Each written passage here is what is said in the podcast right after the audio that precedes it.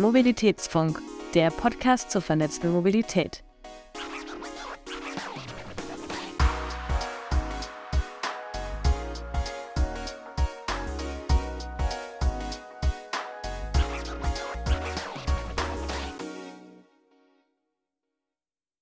Hallo und herzlich willkommen beim Mobilitätsfunk, eurem Podcast zur vernetzten Mobilität. Der Mobilitätsfunk ist eine Produktion von Vesputi. Mehr Infos findet ihr unter vesputi.com und themobilitybox.com. Mein Name ist Ben und mit dabei ist heute Carmen Maria Parino von DB Vertrieb. Ich freue mich, dass du hier bist. Hallo Ben, ja, vielen Dank für die Einladung. Sehr, sehr gerne. Magst du zum Start vielleicht ein bisschen äh, zu dir erzählen, was du machst, äh, wo du bist und äh, warum du das tust, was du machst? Das mache ich gerne. Ähm, eigentlich gehöre ich gar nicht so richtig in den Nahverkehr. Ich komme mal ganz ursprünglich aus dem Bankenwesen und habe lange, lange Jahre ähm, meine Zeit hier in den hohen Towern in Frankfurt verbracht.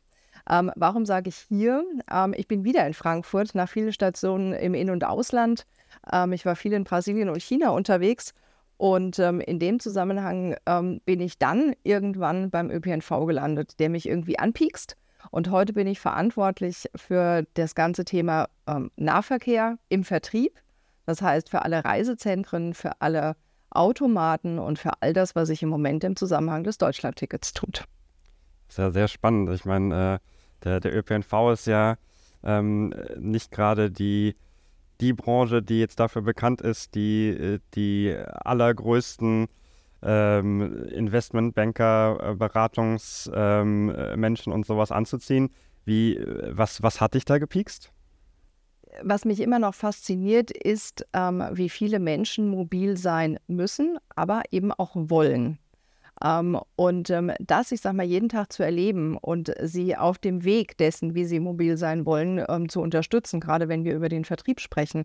Ähm, wo können sie ihr Ticket kaufen? Wie sind auch die entsprechenden Strukturen dafür? Ähm, das finde ich ist etwas, ähm, was mich jeden Tag aufs Neue begeistert, einfach weil es an der Gesellschaft ist und wir gerade jetzt im Moment an einem echten Wandel unterwegs sind. Und das begeistert mich kann ich sehr gut nachvollziehen. Ich mache das auch schon eine, eine Weile im, im, Bereich der Mobilität und ich finde das super faszinierend, ähm, so wenn man wirklich das, das Leben von Millionen Menschen beeinflussen kann und sehen kann, hey, guck mal, du musst von A nach B kommen ähm, und so, ich, ich unterstütze dich jetzt dabei, das irgendwie äh, bequem, äh, umweltfreundlich und schnell zu tun.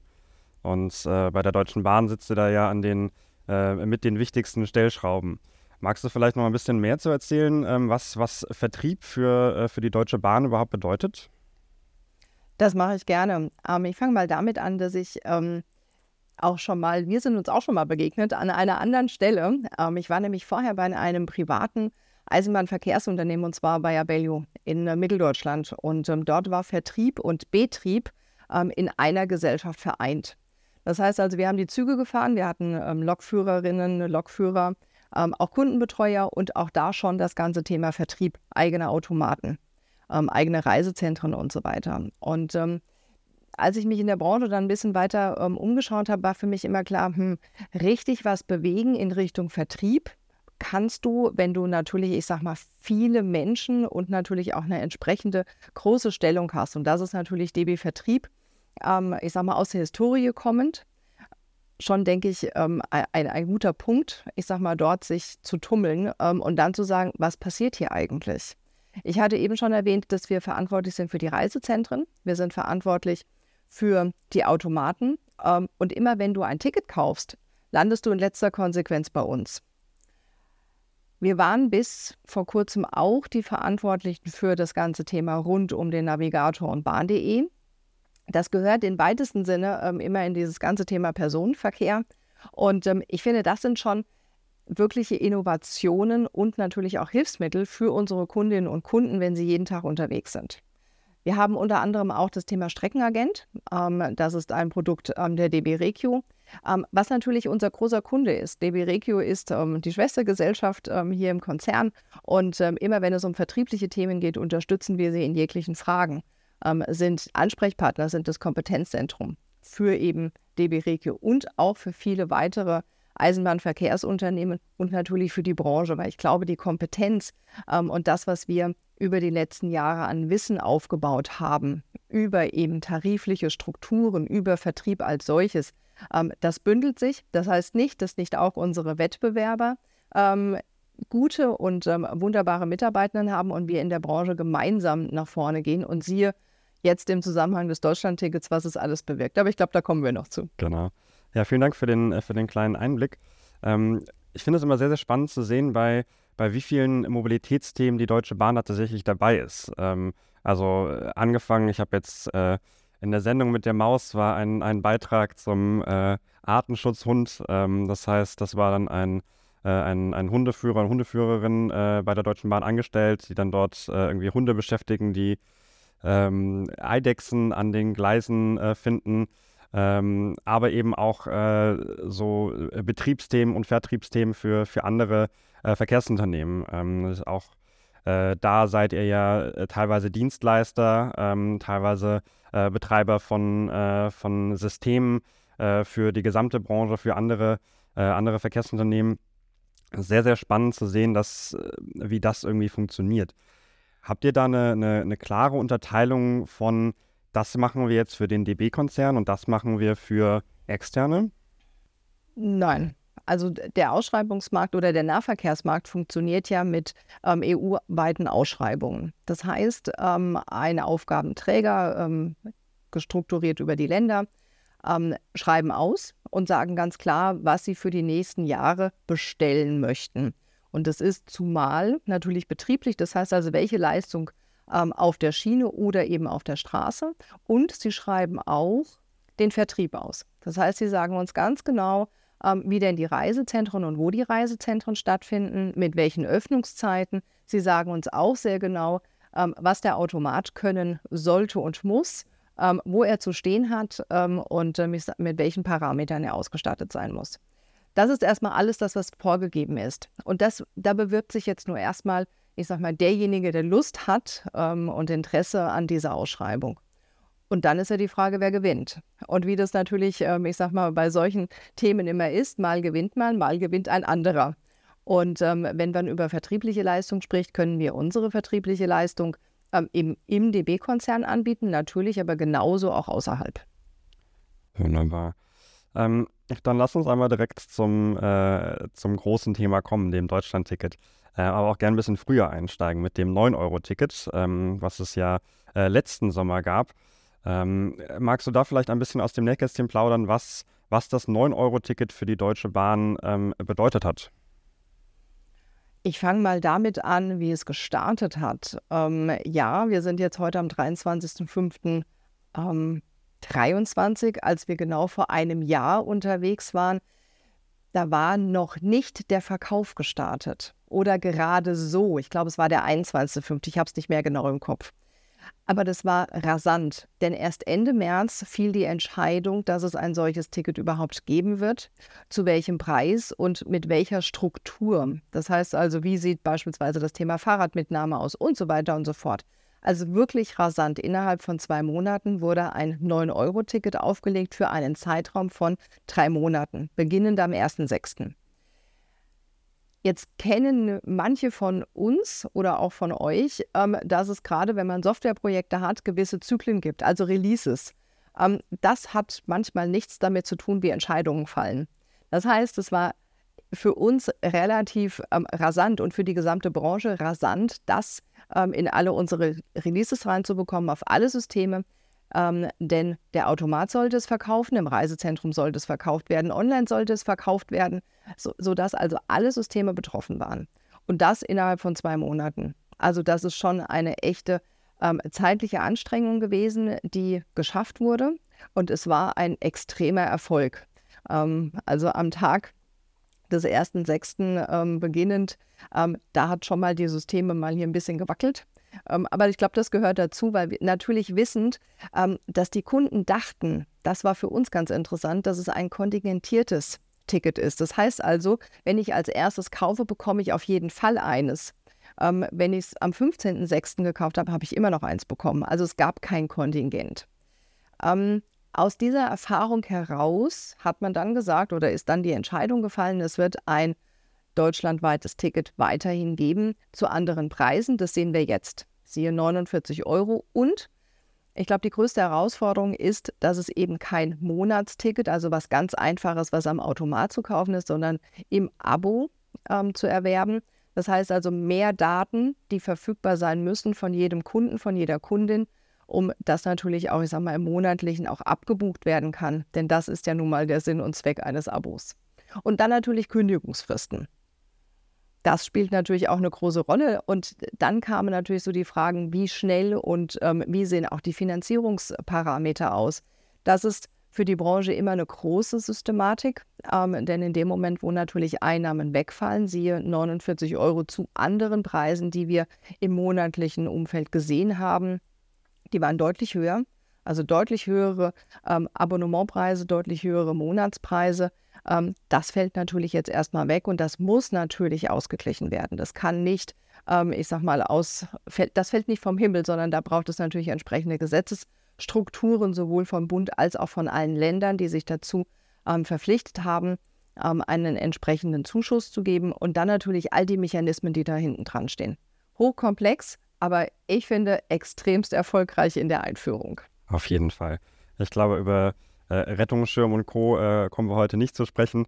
Äh, das, das könnte nochmal einige, einige viele Folgen füllen.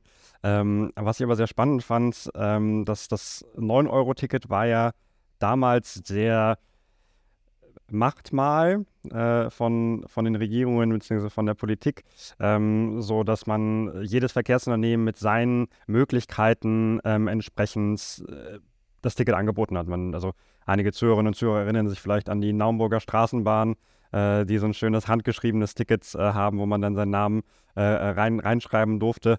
Ähm, der, wenn ich mich recht erinnere, so gut die Hälfte der, der, der 9-Euro-Tickets äh, wurden über Kanäle der, der Deutschen Bahn verkauft. Ähm, also die genauen Zahlen habe ich nicht im Kopf. Ähm, beim, beim Deutschland-Ticket ist es jetzt ein bisschen anders. Ähm, das heißt, hier heißt es ja, okay, es gibt Übergangsfristen, aber das soll ein digitales Ticket sein. Das soll ähm, für jeden gleich angeboten werden. Es soll überall so ausgegeben werden, dass auch ähm, ein Flensburger Verkehrsunternehmen ein äh, Ticket aus Garmisch-Partenkirchen lesen kann und verifizieren kann. Was, was sind da so die Herausforderungen, vor denen ihr als Deutsche Bahn da steht, um sowas zu unterstützen, aber auch für euch selber umzusetzen? Die größte Herausforderung ist nach wie vor leider die Vielfalt. Ähm, nach wie vor gibt es 64 Verbünde, respektive 65 Verbünde mit dem Deutschland Tarifverbund. Und jeder Verbund hat ein eigenes Deutschland-Ticket aufgelegt. Ähm, mit seinen, ich sag mal, Spezifikationen, nenne ich es mal vorsichtig. Ähm, denn natürlich haben wir im Grunde genommen die gleiche Struktur. Ähm, jeder hat den gleichen Preis, sprich 49 Euro. Jeder hat gesagt, es ist ein digitales Ticket. Doch digital wissen wir, entweder wir können eine Handy, ein Handyticket ausgeben oder wir haben eine Chipkarte. So, das allein ist schon ein Unterschied. Der nächste Punkt ist, ähm, wir haben auch alle die gleichen Kündigungsfristen. Wir haben aber unterschiedliche Mitnahmeregelungen. Das heißt, ähm, im Sinne von, darf ich meinen Hund mitnehmen, ähm, darf ich das Fahrrad mitnehmen. Das ist eher aus der Struktur der jeweiligen Verbünde herausgewachsen. Dann gab es zum Beispiel auch, ähm, Baden-Württemberg ähm, hat es aufgelegt, dass es sogar eine zusätzliche Variante für eine erste Klasse gibt. Ähm, in letzter Konsequenz ist das Ticket, was generell aufgelegt worden ist, ein zweites Klasse-Ticket. Ähm, allein diese Unterschiedlichkeiten für alle Verbünde entsprechend abzubilden, ist eine Herausforderung und wir bilden ganz viele dieser ab. Das heißt also, wir als Vertriebsdienstleister, eben deutschlandweit unterwegs, ähm, haben die Aufgabe, genau das entsprechend abzubilden ähm, und uns mit den Feinheiten des jeweiligen Verbundes ähm, auch auseinanderzusetzen. Ähm, wenn ich mit Verkehrsunternehmen spreche, die beispielsweise nur im Hamburger Raum unterwegs sind oder im Berliner Raum unterwegs sind. Ähm, sie setzen einen einzigen Verbund um und wir setzen eine vielfache ähm, Verbundlandschaft um. Das ist die Herausforderung, die wir haben. Ähm, du hast das Thema Kontrolle zum Beispiel auch angesprochen.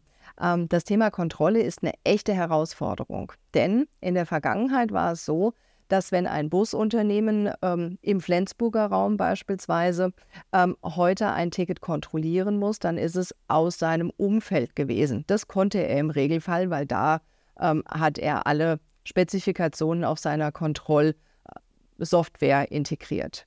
Jetzt kommt ein Ticket, ähm, ich sag mal, aus dem Passauer Raum. Ähm, ja, es gibt natürlich entsprechende Vorschriften, wie ein Kontrollzertifikat auszusehen hat.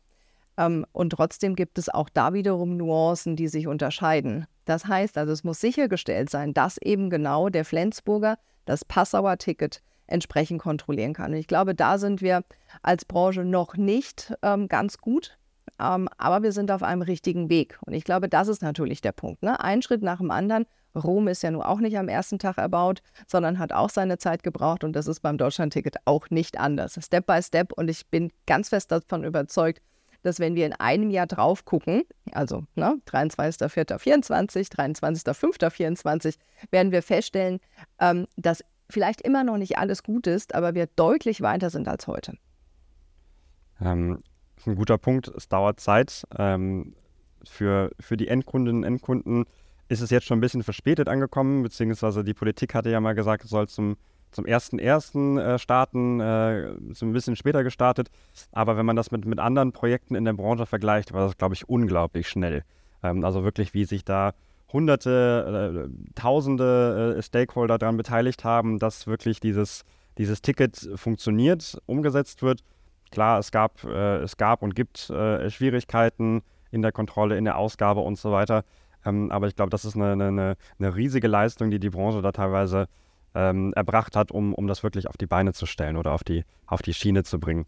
Ähm, Kontrolle finde ich ein sehr spannendes Thema. Ihr seid ja auch äh, aktiv mit äh, DB Mosaik, ähm, also der, der, der Software äh, bzw. der Infrastruktur für äh, Kundenbetreuer bzw. Äh, Kontrolldienste.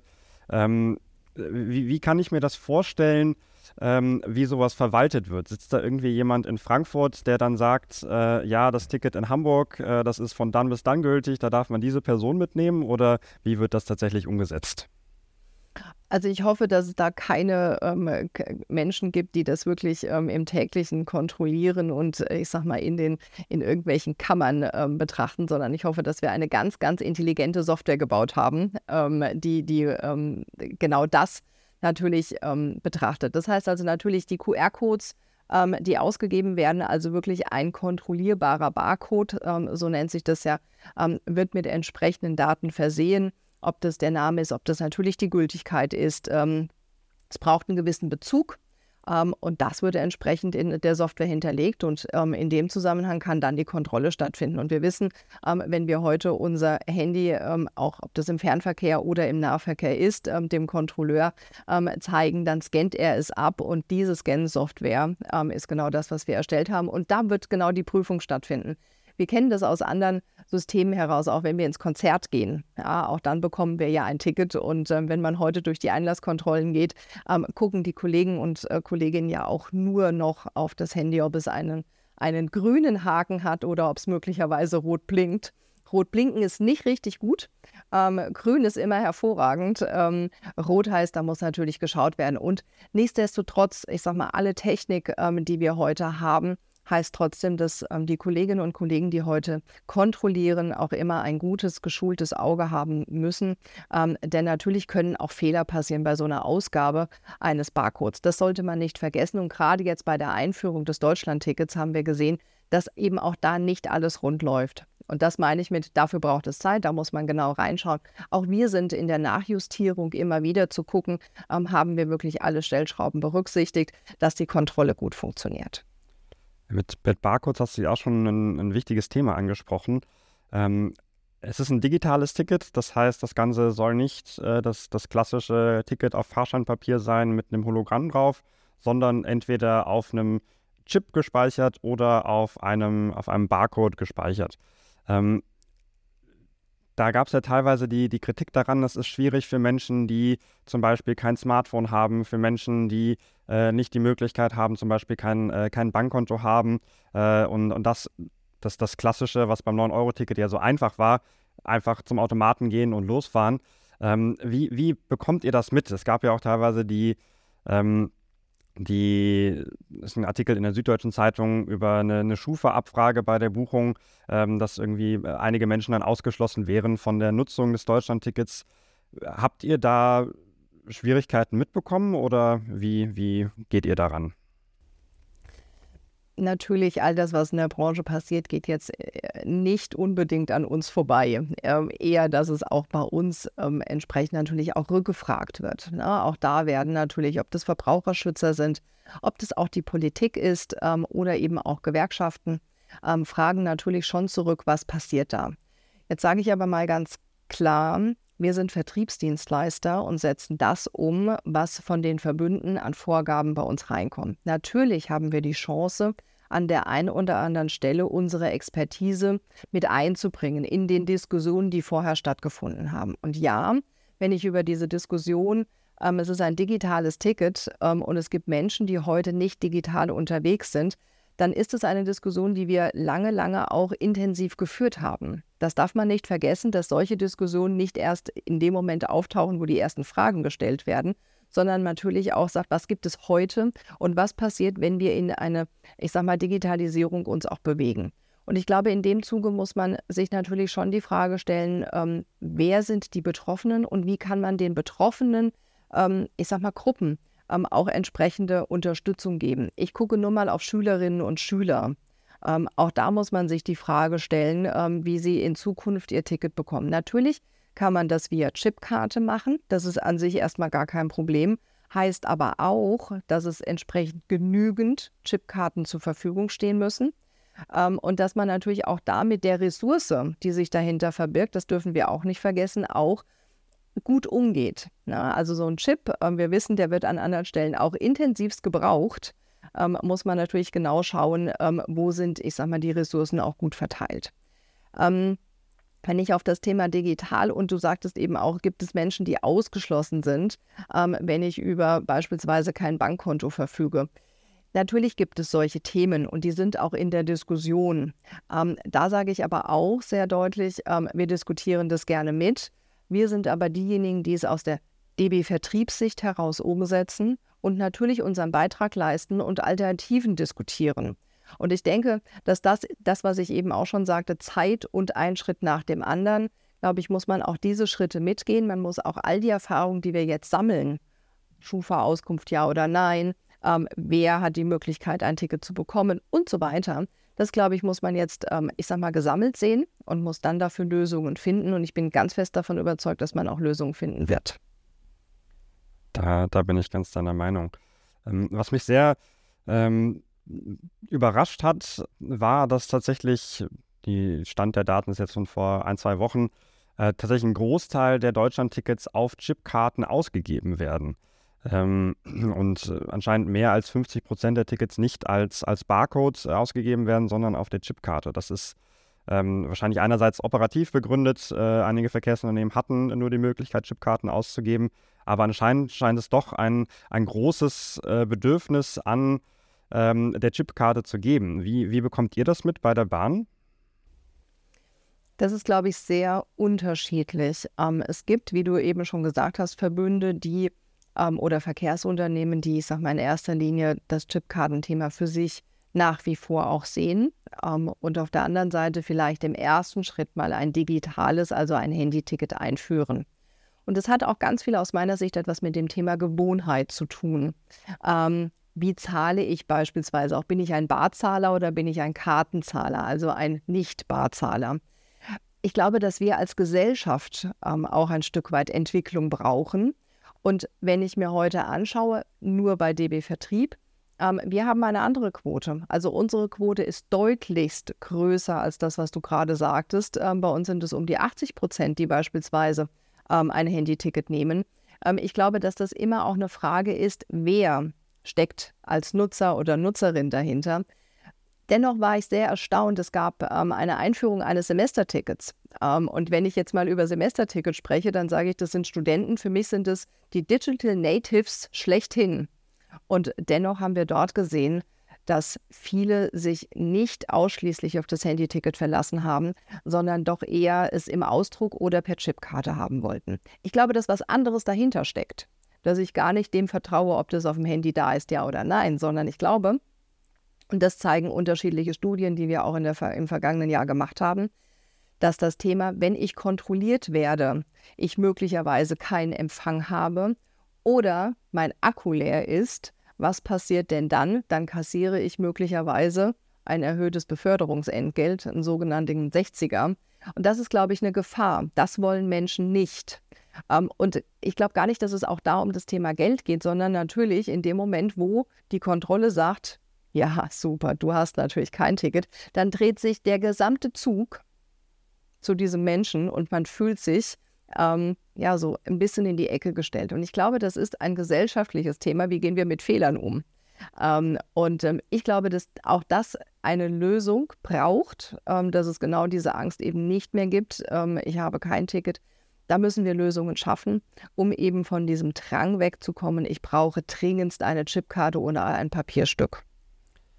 Kommen wir zu einem anderen äh, Thema des Deutschlandtickets äh, und zwar äh, einem, einem, viel diskutierten Thema, nämlich dem Jobticket. Ähm, das war ja auch lange, lange politisch ein, ein heikles Thema, irgendwie Fakultativmodell, Solidarmodell, gar kein Modell, äh, sodass wir letztendlich bei der ähm, wie, wie, hat's, wie hat's, hat es genannt, 25-5-Regelung.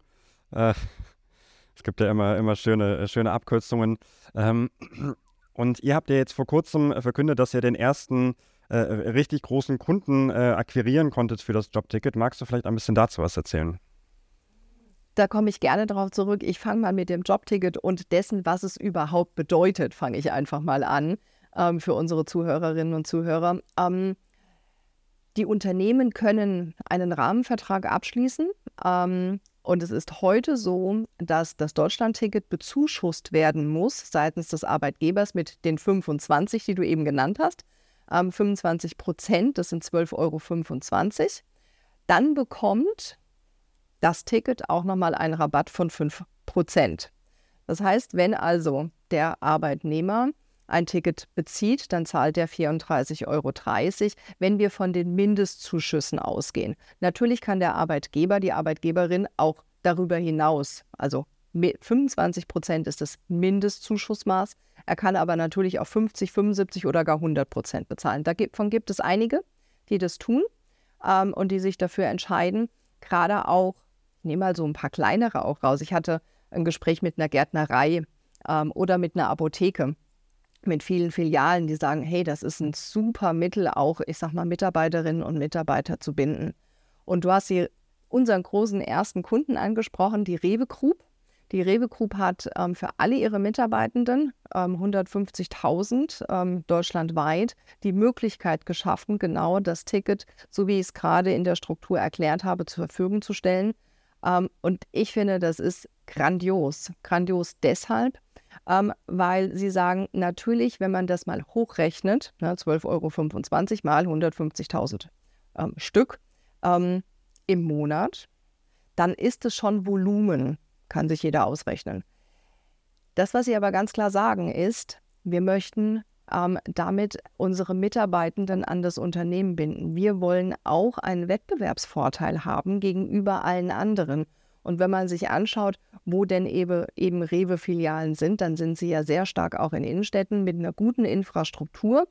Ähm, und dafür wollten sie die Möglichkeit schaffen. Und ich finde es klasse, ähm, dass sich das, ich sag mal, in den großen Unternehmen auch etabliert.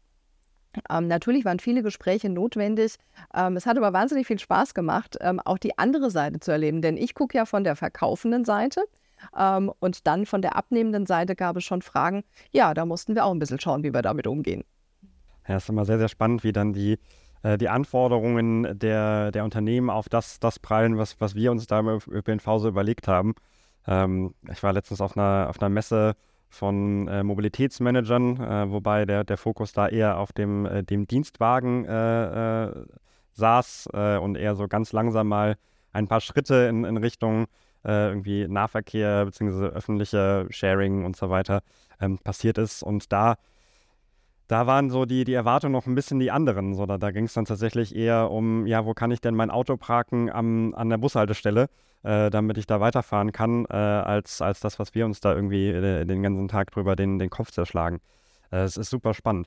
Andererseits haben wir jetzt natürlich mit dem Deutschlandticket ein ähm, ein sehr, sehr günstiges Angebot, was in, in vielen Regionen auch ähm, oder in fast allen Regionen günstiger ist als das vorherige Angebot. Ähm, da habe ich jetzt von, von einigen auch sehr großen Unternehmen mitbekommen, dass die sagen, hey, das, das, das Deutschland-Ticket ähm, können wir euch leider nicht bezuschussen, äh, für euch ist aber trotzdem günstiger. Ähm, kannst du da vielleicht äh, ein, ein paar äh, wilde Erwartungen anstellen, äh, wie, wie ein Unternehmen zu so einem Schluss kommen kann? Es ist immer auch eine Frage der, der Kostenstruktur. Auch die Unternehmen sind natürlich, ich sag mal, stark belastet, ob wir über das Thema Energie sprechen oder ob wir auch über das Thema Personalkosten, Inflation, Materialkostensteigerungen und, und, und. Also all das, was wir, ich sag mal, im Privaten erleben, das erleben ja die Unternehmen in letzter Konsequenz im Großen. Ja, wenn ich äh, meine Nebenkostenabrechnung gesehen habe, dann habe ich schon auch mit den ähm, Augen geschlackert.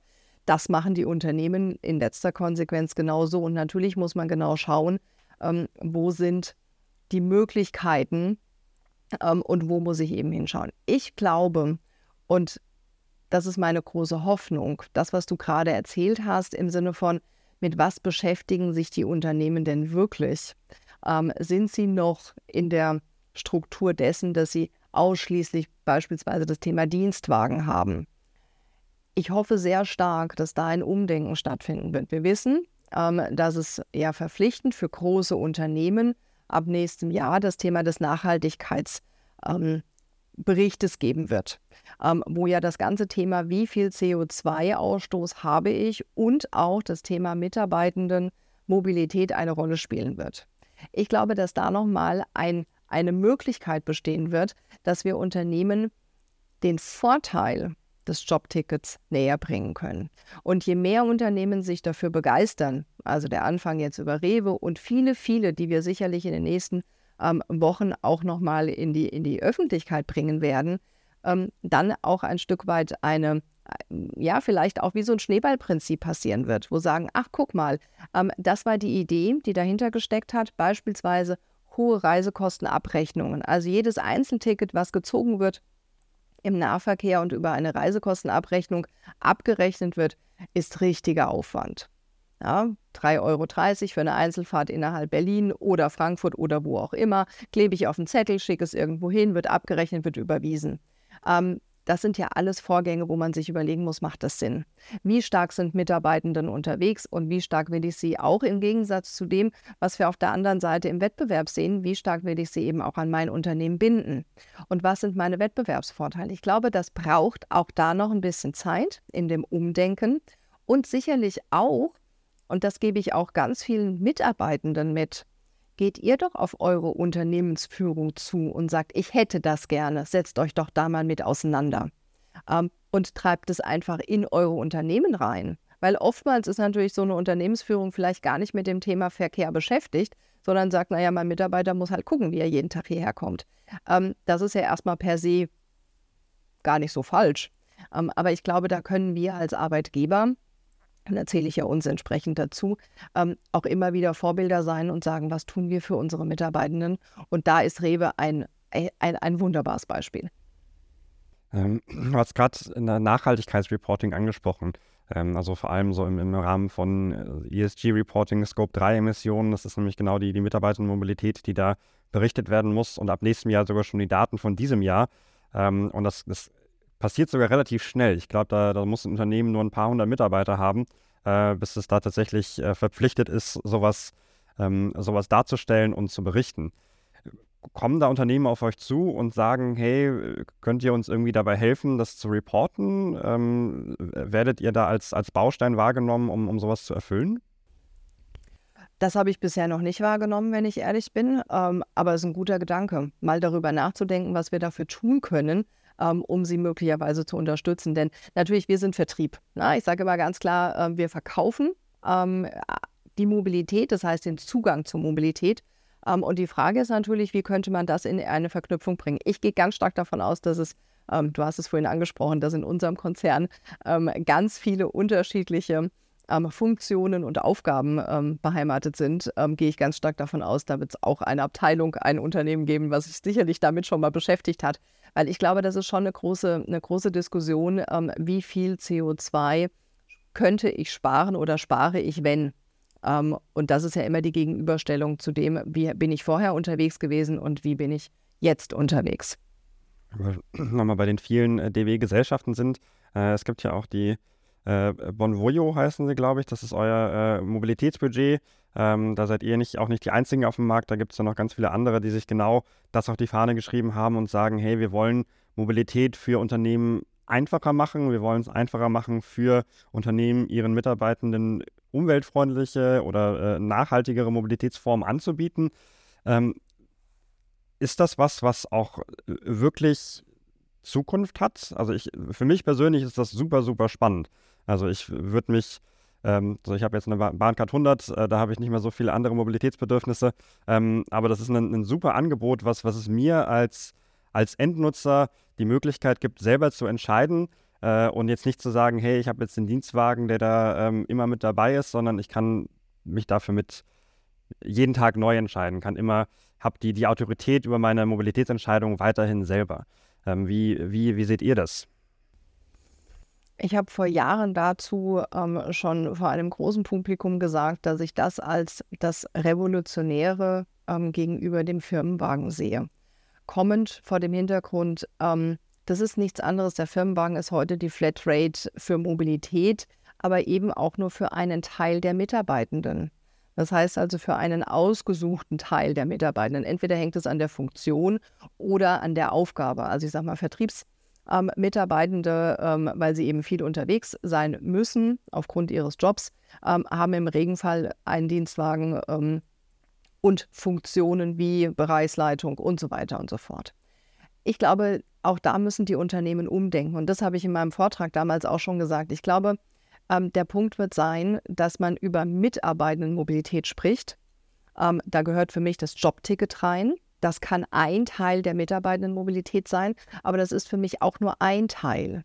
Ähm, denn du sagtest gerade, du hast eine Bahncard, die habe ich auch. Und trotzdem gibt es ja Momente, wo ich sage, oh, jetzt brauche ich ein Fahrrad oder jetzt ähm, würde ich mir kurz noch einen Carsharing-Wagen ähm, reinnehmen, ähm, weil ich natürlich andere Bedürfnisse auch noch bedienen möchte. Also mal raus ähm, zu, keine Ahnung, Orten, wo vielleicht die Bahn nicht ähm, direkt hinfährt. Dann ist ja die Frage, was mache ich denn jetzt? Und natürlich kann das über ein Budget entsprechend ähm, organisiert werden. Und wenn diese Themen alle zusammen zur Verfügung stehen, das heißt also, du hast einen Betrag X zur Verfügung, den du jeden Monat frei verfügbar hast ähm, und entscheidest selber, was brauche ich für diesen Monat für meine Mobilität. Und das mag in einem, ich sag mal, Monat wie November ein anderes Bedürfnis sein als möglicherweise im Juni, wenn ich in den Urlaub fahre. Und da, glaube ich, müssen wir in die Flexibilität kommen. Das heißt, auch dazu sagen, ähm, ich bin nicht ausschließlich auf das eine angewiesen, sondern ich habe die Möglichkeit, in der Vielfalt auszuwählen. Und das verstehen wir ja unter dem Thema Mobilitätsbudget. Das heißt, du hast ganz viele Anbieter, du hast einen Betrag und immer wenn du daraus entsprechend buchst, wird es gegen das Mobilitätsbudget abgerechnet. Ähm, und dann kannst du frei entscheiden. Und das finde ich ist eine hohe Flexibilisierung ähm, von Möglichkeiten, die wir heute vielleicht noch nicht ganz ausgereift sind, aber ich glaube, da geht es hin. Und ich bin der festen Überzeugung, dass Travel Manager in großen Unternehmen sich darüber schon Gedanken machen und ich sage mal, den nächsten Schritt sicherlich auch schon vorbereiten. Sicherlich, da gibt es ja auch einige sehr große Konzerne, ähm, die auch über ihre Farbe definiert sind, äh, die da äh, gerade sehr aktiv sind.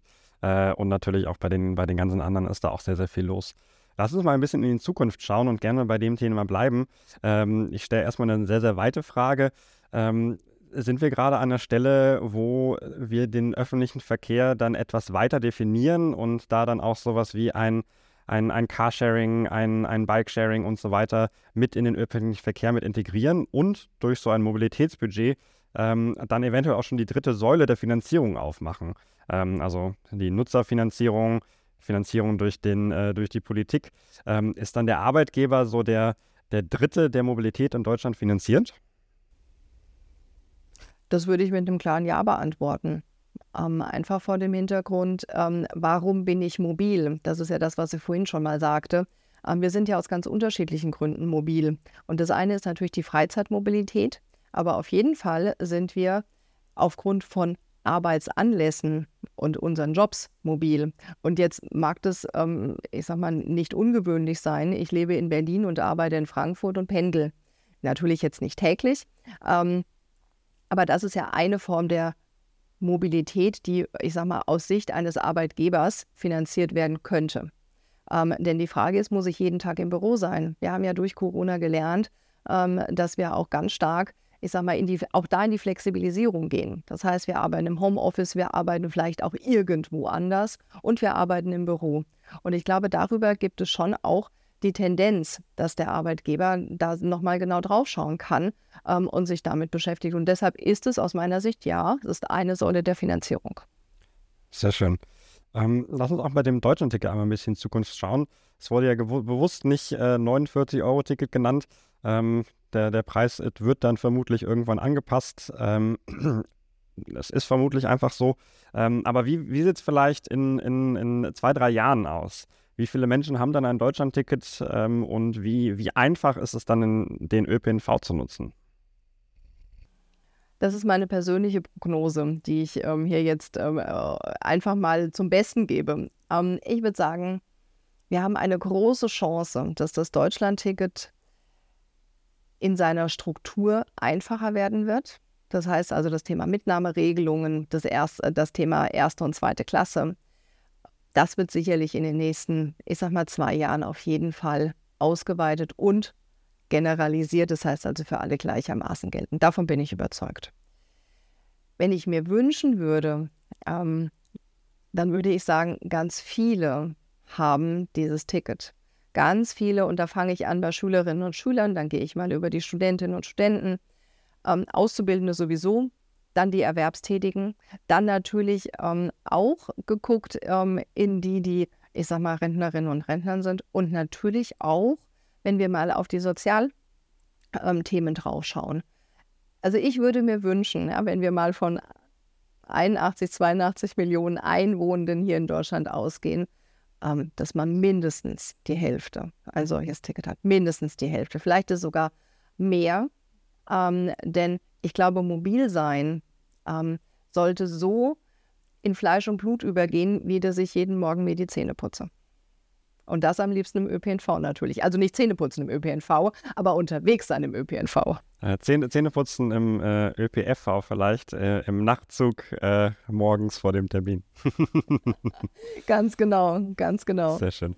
Äh, wir haben ja schon 42 Minuten gesprochen, äh, da kommen wir auch schon zur letzten Frage.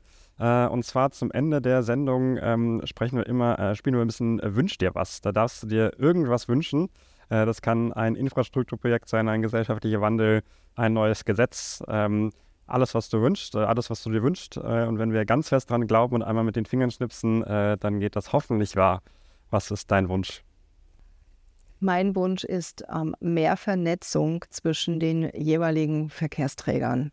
Ähm, wir haben heute noch, du hast es vorhin ganz kurz angesprochen, ähm, was passiert eigentlich mit den Carsharern? Ist es eigentlich ein Teil der öffentlichen Mobilität, ja oder nein? Und ganz ehrlich, Warum denken wir genau in solchen, ich nenne es mal Silos, und warum denken wir nicht deutlich vernetzter?